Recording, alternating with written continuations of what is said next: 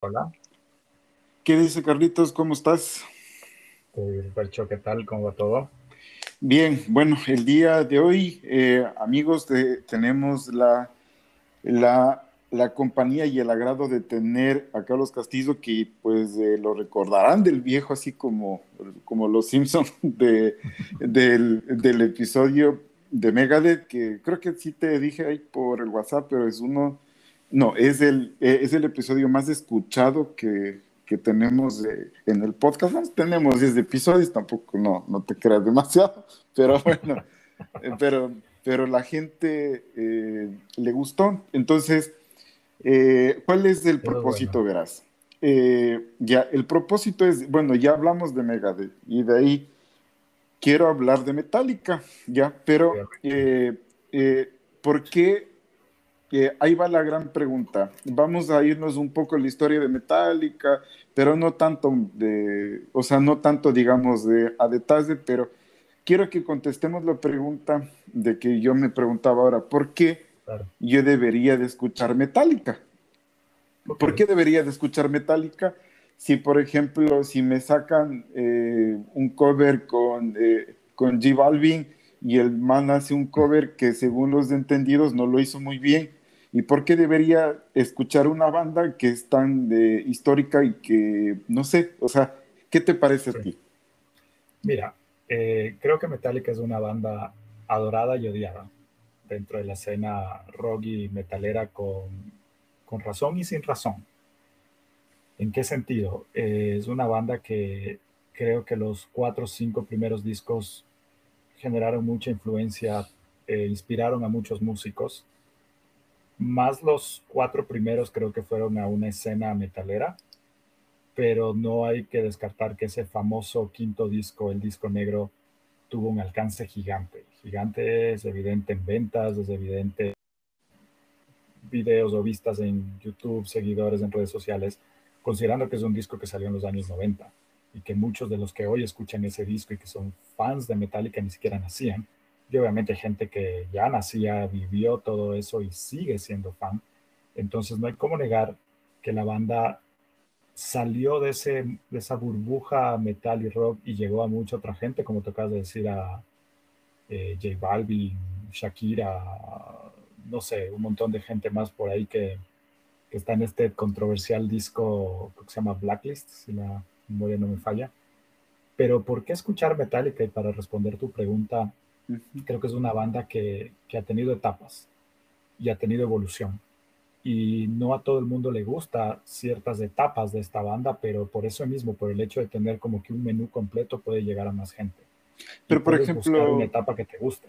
Pero por ejemplo, ahí te pongo, por ejemplo, el ejemplo de lo que me ponía a pensar otra vez. Por ejemplo, hay eh, el típico rockero que, pues, que se cree que es muy rockero porque escucha eh, un tipo de música que no es poser y que pues es muy extraño y que y realmente que si que ya conoce a alguien eh, mucho de la eh, muchas personas de la banda ya le disgusta. Entonces no será que caímos en otro mago de Oz con Metallica o, o en algo parecido que se hizo muy comercial que sí. Mira Metallica cambió. O sea no no no podemos negarlo. Master of Puppets no es lo mismo que el Black Album peor Load, Reload y Hardwire for Self-Destruct son discos totalmente diferentes. Y como te decía hace un momento, cada uno puede elegir su gusto. Y sí, hay gente como la que tú dices, que es sumamente eh, centrada en su gusto y no sale de ese gusto. Entonces, obviamente, esa gente ya te va a acusar de poser, de sellout, de lo que quieras. Va a existir esa gente y siempre la va a haber en todos los géneros, con todo tipo de banda, todos queremos que nuestra banda querida sea nuestra y de nadie más, y de repente muchas de esas bandas se hacen grandes. Pero también hay que considerar algo que es muy importante y, es, y que no solo aplica para Metallica. El hecho de ser underground no significa que hagas buena música, o no necesariamente, no es un requisito. Y dos, el ser famoso tampoco indica que hagas música basura. Lamentablemente, hay, sí lo hay, y no hay cómo negarlo, de que hay gente muy popular que no sabemos cómo está ahí, pero está ahí.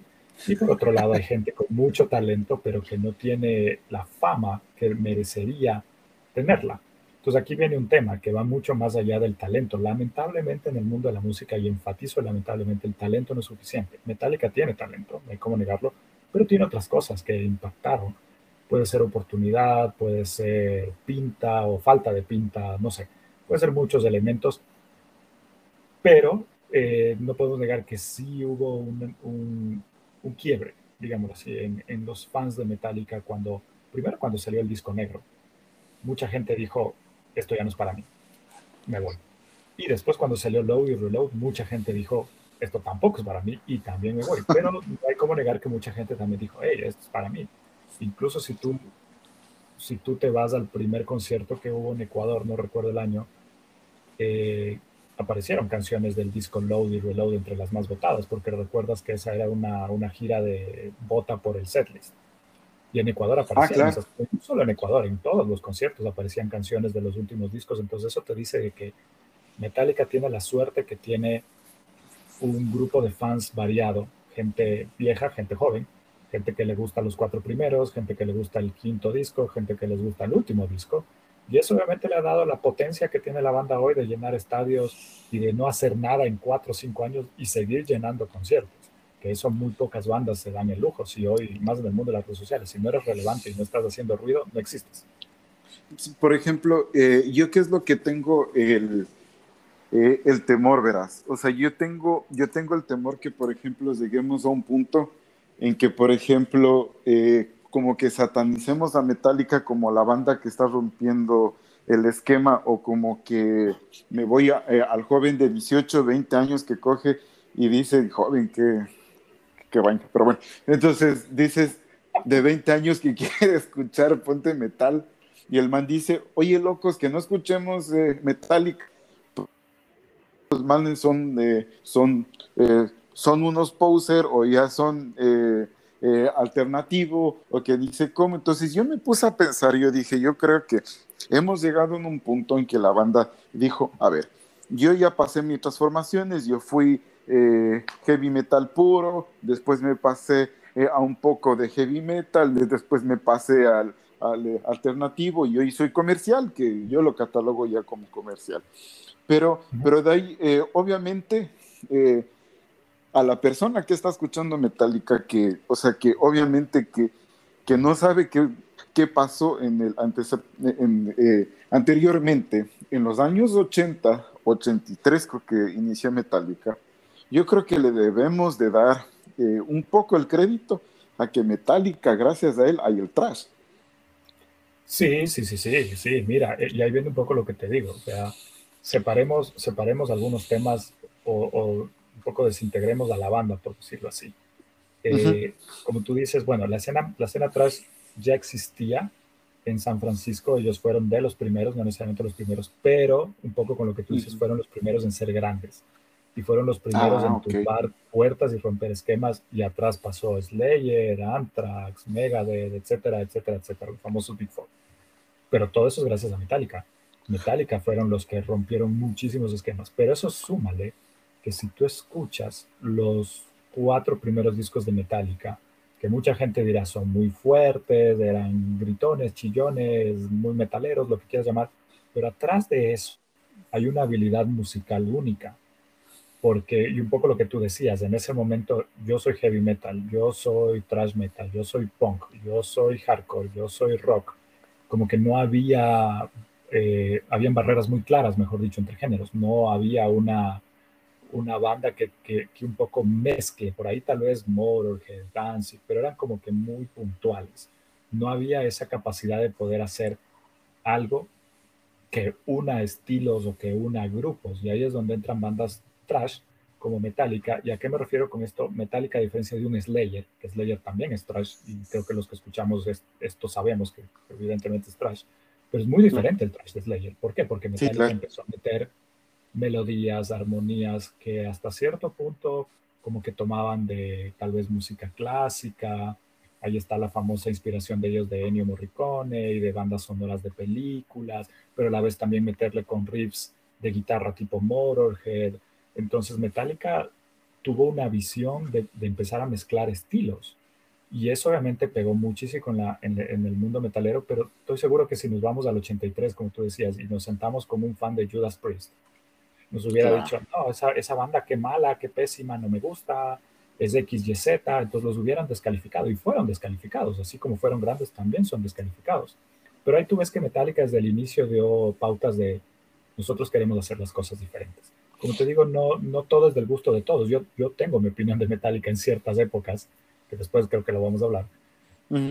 Pero hay que reconocer que han sido muy valientes y temerarios y diferentes y atrevidos, etcétera, etcétera. Claro, incluso, por ejemplo, yo me voy más atrás y de ahí dice, por ejemplo, alguna vez eh, a Lemmy lo encasillaron como, eh, como, ¿cómo se llama? Como heavy metal, porque se presentaba mucho con, eh, eh con Motorhead, se lo presentaba con Metallica y todo, y él dijo, no, yo soy rock and roll. Entonces le dijeron, pero vas de negro, y, o sea, y, o sea, tienes la y todo, dijo, no, yo soy rock and roll y punto, y lo que hago es eso, ¿ya? Que haya servido de base, ok, o sea, pero, pero yo no soy eso. Entonces la gente comenzó a entender que obviamente no es el género y fue un precursor. Entonces yo creo que siento que, por ejemplo, que, que Metallica obviamente ha sido la puerta para muchas bandas. Entonces yo creo que si es que eh, la gente que está de 18 20 años, ponte, está escuchando, no se me viene un, grupo, ponte, no sé, tal vez dicen, no, es que Slipknot es mucho mejor que Metallica. Sí, pero estamos hablando que Slipknot, o sea, se basó también en algo que ver de Metallica también. ¿Ya? entonces, entonces yo creo que si es que no hubiera habido esa banda, o si es que le estamos como que satanizando que obviamente que está explorando diferentes cosas y pues cada uno es, libre y independiente de hacer con el dinero que uno quiera, puede hacer lo que quiera, y al menos Metallica es una banda millonaria y lo puede hacer entonces yo creo que, eh, yo creo que, o sea, si me preguntas a mí, yo creo que después de estar haciendo heavy metal toda su vida, llegaron en un punto en que dijeron, oye, queremos ver qué pasa si hago esto. O sea, yo lo siento de esta forma. Eh, ¿Qué es lo que pasa? O sea, sí, me gusta tal vez que, eh, que la gente hable de mí. O sea, y realmente yo creo que estamos en un mundo que si vos haces las cosas, ponte como lo hace Mustaine, que lo hace las cosas muy a lo, eh, o sea, a lo thrash metal, claro que es un thrash metal, thrash metal y es un thrash metal puro. Van a decir, sí, otro disco de thrash metal, pero si es que estoy poniendo con Shakira, pues ya di la vuelta. Y más de uno sí nos pusimos a escuchar la canción que sea por morbo, pero ya nos pusimos a ver. Sí, sí, yo, yo, yo lo admito, yo vi el video de J Balvin con este cover de Whenever I'm Wrong. Por, dices por morbo, por criticarlo, evidentemente no me gustó, como mucha gente, como tú le decías, pero nuevamente es, es esa capacidad que ha tenido Metallica de inspirar a, a otras personas a pensar como ellos, a ser diferente. claro, porque por ejemplo... sale bien. Por ejemplo, yo me pongo a pensar, mira, o sea, por ejemplo, eh, creo que la banda, creo que más comercial, eh, creo que está eh, igual o parecido que Metallica, creo que ha sido Iron Maiden, ¿ya? Pero, pero sobre encima de Iron Maiden también está Slipknot. Y yo creo que ese tema de comercializar el metal, porque vos sabes que era complicadísimo eh, vender a cinco personas que están con el pelo largo y si te encuentras en la casa, capaz que te orinas del miedo. ¿ya? Entonces, si era difícil comercial frente a un tipo que estás hablando de un glam metal, que el tipo era un tipo alto, rubio, eh, eh, ojo verde, que es imponente, frente al otro que está, pero, pero, o sea, totalmente enojado, era difícil comercializar. Y yo sí creo lo que tú dices, que cuando llegó al Black Album, el man dijo, ¿sabes qué? O sea, ya de aquí no nos vamos a morir más de hambre. Ya, ya no voy a estar en una gira, en gira, en gira, en gira, para solamente gastar para los instrumentos. Entonces vamos a hacerlo a lo grande. Y yo sí me atribuyen que, por ejemplo, cuando yo escuché Metallica, sabía de unas canciones anteriores, pero yo sí escuché Metallica también por el Black Album. Entonces yo sí le doy un poco la gracia a eso, ¿no? Y, y, yo también, obviamente somos de esa generación que fuimos adolescentes en los 90 y nosotros llegamos a, yo llegué al, al, metal o empecé a entrar como que a gustos fuertes por Metallica. Y si tú, como tú decías hace un rato, si yo hoy le digo a un joven o un adolescente que le quiero meter al, al metal, yo lo primero que le voy a decir es, anda, escucha el, el Black Album de Metallica, porque esa es la puerta. ¿Por qué? Porque es un disco que ellos lograron sintetizar de muy buena manera, y los resultados hablan por sí solos, sintetizaron de buena manera metal fuerte, porque sigue siendo un disco fuerte, no hay cómo negarlo, pero a la vez tener un acceso generalizado y un acceso para mm. cualquiera. O sea, que podría ser como que una entrada en que vos digas, eh, ándate, por ejemplo, al Black Album, que es un disco fuerte, pero no está frente, por ejemplo, eh, frente a un Master of Puppets o un Seek Destruction, que vos dices, o sea, esto ya está muy fuerte, pero sí puede ser que te guste la onda y veas que no es malo, sino que es un estilo de música y de ahí voy retrocediendo más atrás y voy diciendo, ahí esto sí me gusta. Correcto, sí, sí, sí, porque mira, mm. tienes, primero tienes una canción como Nothing Else Matter, que es suave, es buena canción desde muchos aspectos, desde el aspecto de composición, desde el aspecto de, del clímax que alcanza la canción. Entonces, una canción que te impacta, te mueve. Entonces, tienes el lado, llamémoslo pop, balada, como quieras. Pero por otro lado, tienes una canción como, como Enter Sadman, que es una canción Muy fuerte, buena canción, bien hecha, pero a la vez llamativa, se te queda el riff en la cabeza, se te queda el coro en la cabeza, entonces tiene esa, esa sensibilidad pop, no en el sentido de, de, que se parezca a otros artistas, no sea Miley Cyrus o sino en el sentido pop de que tiene una melodía fácil de recordar y que se te va a quedar en la cabeza. Entonces es, es un buen mix entre que sigue siendo fuerte, pero memorable y fácil de consumir o de digerir. Entonces obviamente eso los llevó a ser gigantes pero si tú te pones a ver, en cierto sentido, Metallica ya tenía esa habilidad de ser fuertes pero accesibles. Claro, tienes un disco anterior al disco negro, que es el Unjustice for All, obviamente canciones de nueve minutos, solos de tres minutos, que tal vez ahí como que los tipos sacaron toda esa habilidad de instrumentos, digamos así, o de virtuosismo, y ya, y boté todo ahí, se fue y ahora vamos a la siguiente etapa de Metallica y la nueva etapa es esta y ¡boom! explotaron y después vinieron otras etapas y siguieron explotando y mira lo que son ahora.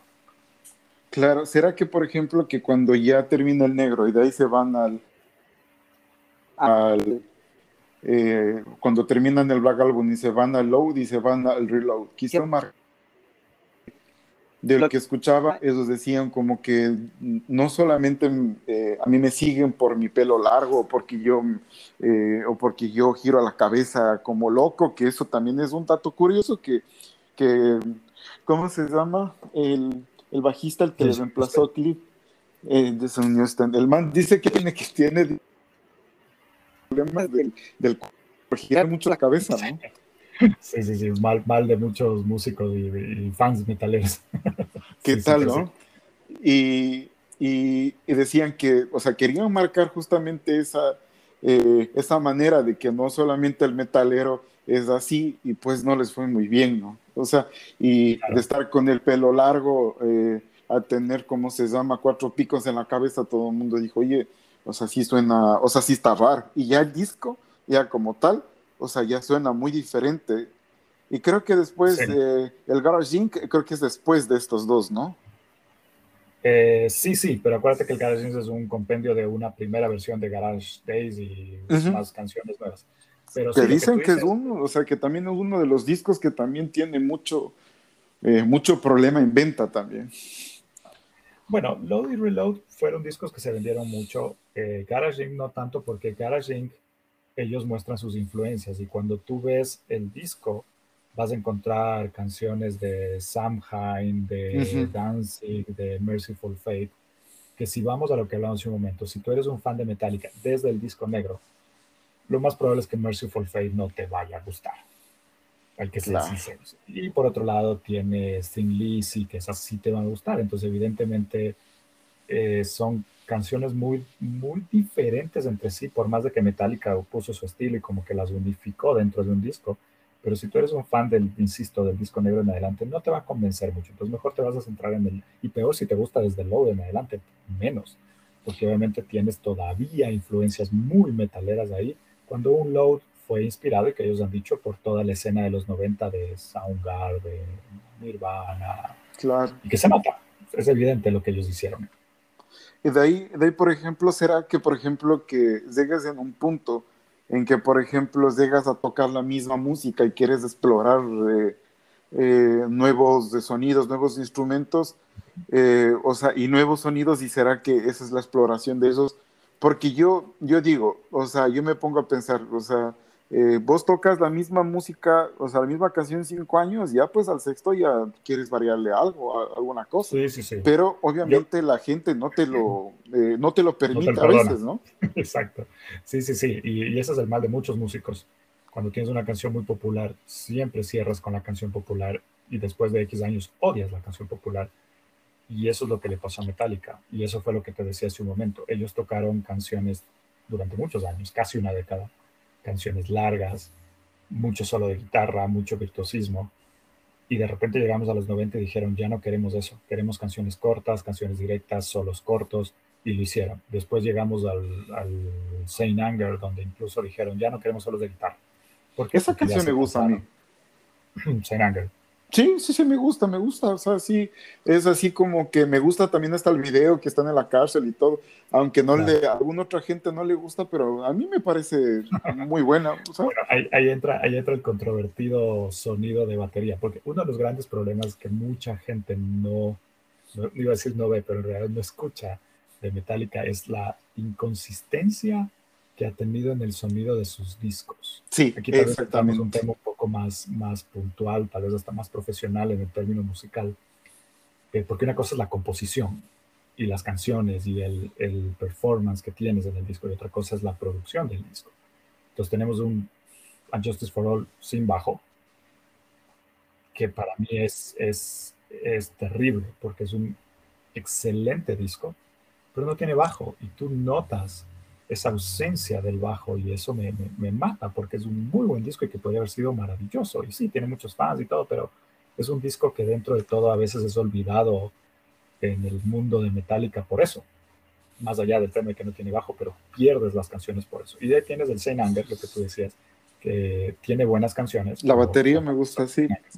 Pero la batería, sí, pero, la batería pero también pero yo creo que también que eso también se debe a que también, y son palabras también, que de esos que obviamente al principio no sabían tocar eh, el instrumento, que se hablo por, por, eh, se me fue eso, por las Rudis, ya, y Lars eh, dijo que él no sabía y que obviamente fue creciendo durante, la, durante el tiempo, y después que eh, lo veo audicionado en Dream, y vos te dices, oye, es que no te da para Dream. O sea, eh, o sea, yo sé que lo intentó, o sea, yo sé que estuvo, y, o sea, eh, o sea, que no es lo mismo que ponerla al lado de Pornoy, y que le digo, no es lo mismo, o sea, literalmente. Pero yo creo que se debe también a esa evolución que él tuvo como baterista también.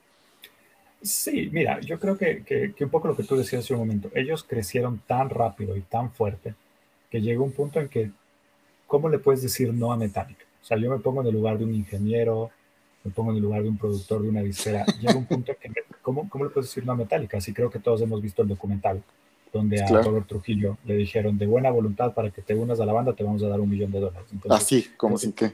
Claro, creo que con eso puedes ver la magnitud de la maquinaria que hay atrás en términos de dinero, de managers, de, promotores, etc. Entonces, como tú dices, Lars Ulrich creo que es un buen baterista para Metallica, pero todavía le falta, él no podría tocar en otra banda, o tal vez no tan bien. ¿Qué quiere decir con esto? Mm. Él en su aprendizaje le dijo al productor, a Bob Rock, quiero que suene a olla vieja. Y el otro de haber dicho, bueno, igual me va a pagar un montón de dinero, ya que te puedo decir, no quiero pelearme contigo, póngale el sonido de, olla vieja y se fue. Eh, sí, porque sí está diferente. Porque, ojo, ojo que, que, lo que estoy diciendo no es una exageración. Muchas veces a los productores les retienen los pagos o a los ingenieros les retienen los pagos hasta que el artista diga, ahora sí, estoy convencido, págalo. Y de ahí el último disco, el, el de esos del que, el que yo vi, el, el, que tiene muchas, el que tiene las caras juntas de esos que me olvido el disco. Exactamente. Yo escuché las canciones, las dos, eh, realmente no me llamó mucho la atención porque ya realmente venía como que el mismo estilo jalando que, que, no fue, o sea, que no era tanto un, eh, lo que a mí me llama la atención como tal. Creo que una, eh, creo que se llama Harwill, creo que es la canción, una, creo que es una que medio me gustó, no me acuerdo cómo se llama. Pero, eh, que, pero después vos te quedas como que dices, ok, o sea, llegué en este punto, no tuve el éxito, creo que les ayudó a dar una gira más, que es lo que creo que es lo que esos tuvieron, ¿ya? Y de ahí, en, este, en esto de acá, que es por el tema de pandemia, sacan todo este, eh, este controversial, que son, eh, que son una pila de grupos, pero, pero ya obviamente ya no te, o sea, ya escuchas un par y vos dices, bueno, ¿qué pasó? ¿Ya? Pero, pero de ahí, o sea, lo que eh, tal vez que creo, o sea, lo que tal vez es el mensaje que ellos quieren dar, es que obviamente es un, es un, es un ritmo como tal, ¿ya? Y si es que es acierto, si es que es desacierto, yo creo que lo vamos a ver durante el tiempo, que es cuando eh, ahorita te puedo decir, después de unos 20 años, yo creo que el low y el reload no fue un acierto. O sea, yo creo que no fue, eh, que fue un error de ellos como tal, ¿ya? Pero fue después de 20 años que te das cuenta, ¿ya? Entonces, mm. yo creo que, yo creo que tal vez después de un tiempo va a pasar y que diga, sí, ¿sabes qué? O sea, lo que hice, tal vez hice, o tal vez ya estoy en el, eh, o sea, ya estoy en, eh, en mi edad de madura y puedo explorar esto y tengo el dinero y se acabó. O sea. Sí, sí, sí, sí. O sea, yo, yo creo, yo no estoy muy de acuerdo contigo porque creo que fue un acierto, pero yo creo que dentro de todo artista hay como que los pilares. Y los pilares de Metallica sigue siendo el disco negro y los cuatro primeros. Kill the claro. For Ride the Lightning. No fue una buena obra, pero no es un pilar pero no podemos negar que tuvo un alcance, tiene influencia, tampoco podemos negar que tuvo influencia en cierta gente, eh, pero evidentemente el disco negro se las lleva de largo y creo que también ellos no quisieron mm. repetir un disco negro y no iban a poder hacerlo tampoco, porque hay muchos factores. Las obras maestras tienen eh, talento, pero también tienen suerte en cierto sentido, entonces replicar el disco negro nunca iba a pasar. Tal vez no, fue, no fue un acierto como tal como música, el load y el reload, pero sí te permitió amarrar a esa gente que estaba media dudosa en, meterle al metal. Correcto, correcto. O si no, bueno, no, tú sabes que mucha gente que va a los conciertos de Metallica y le gusta Metallica, ese es su, su metal, no hay más. no hay Slayer, no hay bandas de, de, de, Black. Entonces, un poco como que atraparon esa gente y se quedó y te doy tu dosis de metal llamándose load y reload y listo con es feliz y vaya y regrese a los otros géneros que escucha usualmente. Está bien, en gustos cada uno decide, pero, pero lo manejaron bien hasta cierto punto porque se quedaron en esa parte de accesibilidad, que es lo que al final le interesaba a ellos y que es lo que querían y lo lograron y les ha ido bien. Pero obviamente, insisto, el disco negro obviamente es la piedra angular de todo lo que es Metallica hoy y podemos o ver para atrás de ese disco negro o para adelante de ese disco negro, pero el punto de partida es ese disco. Sí, de ahí, eh, bueno, para culminar, justamente eso era el, el tema para que eh, veamos que justamente que no es una banda que hay que satanizar y que justamente que es una banda que debemos de verlo desde hace 30 años para atrás y de decir que, bueno, o sea, si es que yo llego hacer eh, a ese nivel y tratar de jugar con la música y llegar a ese nivel, hacer, porque para mí es una leyenda como tal. Entonces, y, leyendas son pocas realmente. Sí tenemos como que darle, eh, no hace menosprecio de decir que ya Metallica se, se hizo poser o se hizo lo que sea, sino que simplemente es una exploración musical y creo que debería ser respetada y punto, y X y pasó. Creo que debería ser eso. Ajá. Y, también darle tal vez las gracias que tal vez a esa gente, como tú dices, tal vez se llegue a dar y tal vez que el metal siga viviendo gracias a ese tipo de, tal vez, de innovación que se están haciendo.